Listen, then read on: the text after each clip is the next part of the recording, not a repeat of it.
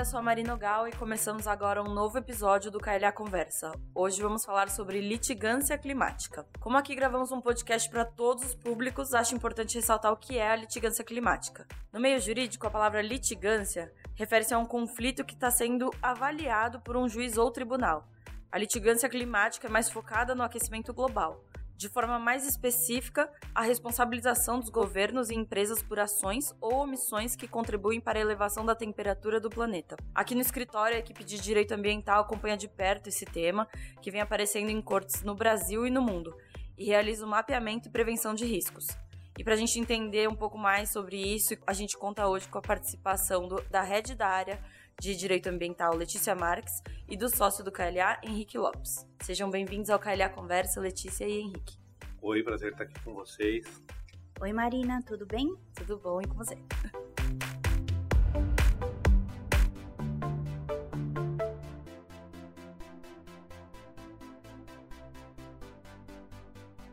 Pessoal, sejam bem-vindos. Vamos então começar aqui com, com as nossas perguntas para a gente fazer esse bate-papo hoje. Então, sobre o episódio de hoje, uma pergunta mais simples. De onde vem o termo litigância climática? É uma coisa recente? Já vem de anos atrás? É relativamente recente, teve origem nas cortes europeias, mais precisamente na Holanda, com a provocação de ONGs, entidades não governamentais ligadas aí a, a, aos movimentos que buscam é, levar adiante a questão das mudanças climáticas, né? Empresas foram acionadas para colocar em prática metas de redução de emissão de gases uh, que geram o efeito estufa, né? Ou seja, os gases que acabam provocando o aquecimento global. E aí, de uns tempos para cá, isso chegou no Brasil, a gente já tem algumas ações em curso, de maneira que também é uma preocupação para empresários, empresas que desenvolvem atividades aqui no Brasil. Só para complementar, qual é a novidade do tema, né? Porque quando a gente fala em litígio, em direito ambiental, litígio sempre existiu, né? A questão é que a gente pensa no direito ambiental, pelo menos eu penso no direito ambiental, muito sobre a perspectiva do direito administrativo, né? Naquela coisa de que o poder público coloca certos parâmetros, certas normas a serem seguidas pelas empresas, a empresa segue ou não segue. Se não segue, ela é autuada, isso gera um litígio, gera uma briga com o governo. Essa temática de, de litigância climática é, expande esse universo, quer dizer, você sai do, do campo sólido do direito ambiental estrito e aí você entra numa questão de litígio entre é, entidades, de ONGs contra empresas, de ONGs contra governos, de governos contra empresas, tudo já num âmbito maior, saindo da, da, da área estrita do direito administrativo, indo para um tema mais de é, relações civis, de direito constitucional e de, de é, proteção de direitos fundamentais. Então, é, é, o tema ganha essa amplitude maior. E falando em litígio climático, que você citou agora, Henrique, quais são as motivações para esses litígios? Aqui eu vou pedir para a Letícia responder. a gente mapeou, Marina, a diversos pedidos e causas de pedir, como o Henrique mencionou. Existem diversas situações, né, de entidades não governamentais que entram com ações contra o Estado ou contra a empresa, ou o Estado que entra com ações contra empresas. Uh, vale ressaltar nesse ponto que, em princípio, as obrigações relacionadas ao atendimento de metas de, de clima, né, que são essas metas que a gente vê sempre sendo negociadas nos. Uh, nas conferências internacionais, nas COPs e assim por diante, elas em um primeiro momento obrigam os estados mas tem sido muito frequente que essas metas também sejam é, observadas pelas empresas e que ah, essas empresas também sejam demandadas a implementar é, mecanismos para cumprir essas metas. Então, nesse cenário que as empresas podem ser acionadas ou por entidades governamentais ou por estados. E aí uh, existem diversas situações que compreendem desde análise da variável climática nos estudos de impacto ambiental que são realizados no curso do licenciamento das atividades. É, tem ações também relacionadas à governança, então, nesse sentido, acaba sendo mesmo um tema multidisciplinar. E aqui no KLA, a gente sempre troca figurinhas sobre esses temas com outras áreas que acabam complementando a nossa análise de risco né, não só a área de societária e de governança, mas também a área de resolução de conflitos, que tem uma, uma análise estratégica de como isso é conduzido na justiça. E, por fim, também existem algumas situações envolvendo o direito do consumidor no que diz respeito ao efetivo atendimento de compromissos é, ambientais ou de atendimento das metas dos, de climáticas que são assumidas pelas empresas no âmbito do direito do consumidor. Mas na base de, de todas essas ações, você perguntou quais são as motivações, na base de tudo está a questão da responsabilidade civil, no sentido de, de que há um dano e, e, e há uma relação de causalidade entre aquela pessoa e o dano. Então, a, a ideia é buscar a reparação de quem está causando o dano de uma maneira direta ou indireta. E a Letícia estava comentando sobre as empresas, né? Então, assim, focado um pouquinho mais nas empresas, qual que é o reflexo do aumento da litigância climática nelas? E tem implicações práticas? Tem implicações práticas no sentido de que uma boa prevenção do litígio climático é o planejamento e a adoção de, de estratégias, inclusive em seus relatórios de sustentabilidade e ESG, para, enfim, adotar aí mecanismos uh, socioambientais de redução né, das suas emissões de gases uh, geradores do efeito estufa. O Henrique lembrou muito bem sobre a questão né, a, do dano, da responsabilidade civil pelo dano ambiental e a particularidade da litigância climática. Tem até alguns doutrinadores aí que falam que, a, a, a, que dizem que a litigância climática faz parte de um direito específico, né, o direito da litigância climática, porque ele tem uma característica muito diferente né? É, é, realmente ele quebra paradigma quando ele assume que esse dano ah, é presumido pelo simples fato ah, das mudanças climáticas já contarem aí com comprovação científica. Então, ah, nos casos que nós acompanhamos, seja na Europa, seja aqui no Brasil, não se discute que as mudanças climáticas estão acontecendo. Isso não é objeto de discussão judicial. Né? Então, já existem diversos estudos sobre o tema, o tema é amplamente conhecido, então assume-se que ah, já é um, um, fato notório, e aí o que se busca analisar dentro dessas ações é como as empresas estão colaborando para o atendimento das metas ah, de redução da temperatura do planeta. Né? Bastando para isso, se, se da atividade da empresa é, decorre a geração de algum gás do efeito estufa, ela, de certa forma, já pode ser entendida aí como vinculada a, a essa situação das mudanças climáticas. E no Brasil, qual foi o marco importante para essa jurisprudência climática? É, existem várias ações, Marina, mas a mais conhecida uh, foi discutida né, no âmbito do Supremo Tribunal Federal, que diz respeito, inclusive, ao Fundo Amazônia, né? A obrigação do Estado de também implementar as metas é, acordadas no Acordo de Paris. E existe alguma legislação que determina as obrigações dessas empresas, que você tinha comentado na minha pergunta anterior a essa, é, em relação às mudanças climáticas? A legislação que temos hoje diz respeito às obrigações do Estado, do Estado brasileiro, né, enquanto signatário desses acordos internacionais.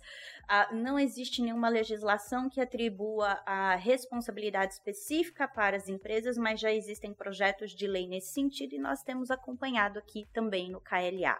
No entanto, as ações que nós temos hoje em curso é, acontece independente de haver uma legislação específica estipulando essas obrigações no âmbito das mudanças do clima para as empresas. Então, essas ações hoje têm por fundamento a, o próprio direito fundamental ao meio ambiente, que o Henrique já citou, a Política Nacional do Meio Ambiente, a Lei de Infrações e Crimes Ambientais, enfim, o arcabouço geral da legislação ambiental.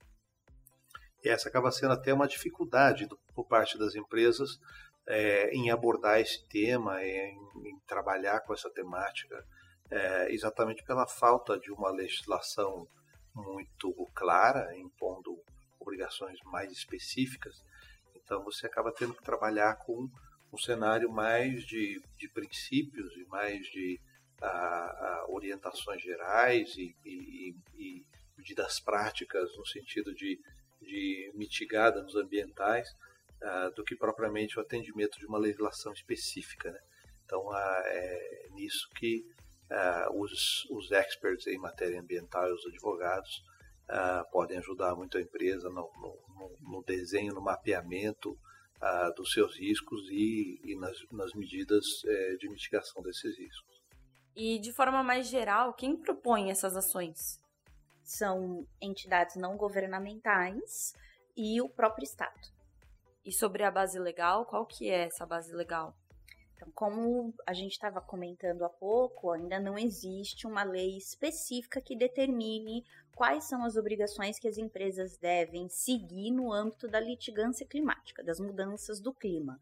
Então, hoje, a base das ações que já existem em curso no Brasil ah, são a Política Nacional de Meio Ambiente, a Política Nacional de Mudanças do Clima, que, de maneira geral, trata dos objetivos a serem atingidos pelo Estado a própria lei de crimes e infrações ambientais, o próprio Código Florestal e, enfim, todo o arcabouço da legislação ambiental acaba, de certa forma, servindo como base para a propositura dessas ações. E hoje no Brasil, qual que é o cenário que a gente tem a respeito?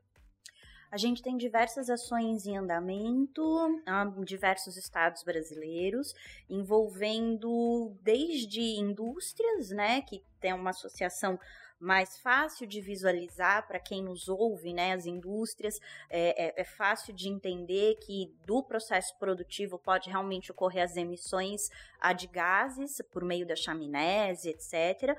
Mas tem casos também envolvendo empresas mineradoras. E falando especificamente sobre as empresas que você estava citando agora, quais são os riscos e como que essas empresas podem prevenir esses riscos? Os riscos são um pouco difíceis de mapear enquanto não existe legislação específica que nos dê um arcabouço seguro, do ponto de vista da segurança jurídica, de quais são as obrigações que a empresa deve atender, né? Então, uma empresa, para ela estar de acordo com as regras de litigância climática, ela precisa atender os critérios A, B, C, D e E. Infelizmente, hoje isso não existe.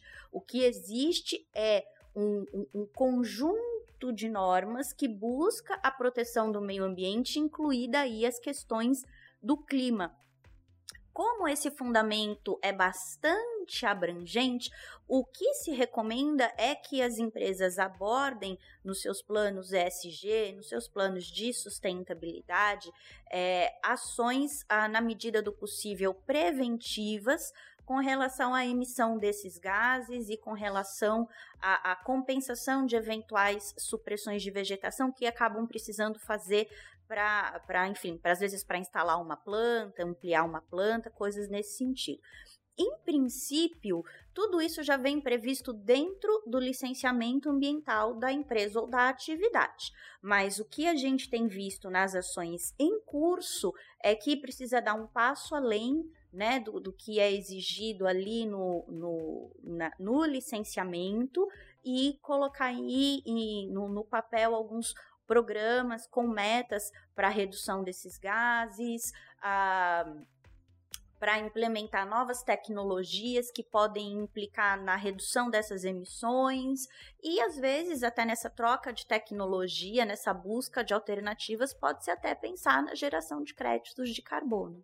É, então a prevenção desses riscos tem, tem, tem muito a ver com, com a, a o, o grau de potencial dano da atividade. Né? Você é, começa é, se certificando de que as suas obrigações ambientais, aquelas previstas em lei, estão todas é, 100% atendidas. E daí, como a Letícia disse, você vai além, procurando entender como você está em relação aos seus concorrentes, como você está em relação à sua cadeia de suprimentos, em relação aos seus uh, consumidores, seus clientes, uh, e entender se, comparativamente com o que faz o resto do mercado, você está adiante ou se você está devendo. Né? E, e, isso é um indicador importante. E, e, e seguindo a partir daí, o benchmarking todo com os padrões internacionais, com o acompanhamento das, das decisões que, que o judiciário vai emanando, dos, dos casos que vão aparecendo, ah, é, para você estar tá sempre atualizado. Né? Isso não é uma, um, um, um trabalho ah, ah, que você executa e termina, isso é um trabalho continuado que você vai ter que estar tá sempre monitorando e sempre administrando. Bom, ainda existe insegurança jurídica sobre o tema por conta da impossibilidade de entender até o atual momento o alcance da responsabilização de empresas em casos de litigância climática. Mas esse é um assunto que a gente vai seguir acompanhando de perto aqui na KLA, especificamente na nossa área de direito ambiental. Letícia e Henrique, muito obrigada pela participação de vocês e pela aula de direito ambiental que vocês nos deram hoje. Nós é que agradecemos. Obrigado, um abraço. Obrigada pelo bate-papo. Eu que agradeço essa conversa e o episódio de hoje sobre litigância climática termina por aqui e você pode escutá-lo sempre que quiser nas suas plataformas de podcast preferidas. Gostou da nossa conversa? Fique ligado que no próximo episódio teremos ainda mais informações de forma descomplicada para você. Muito obrigada!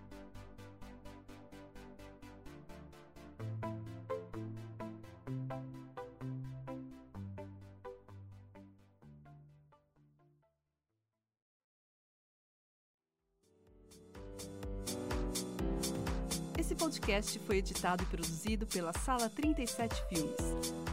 Saiba mais em sala37.com.br.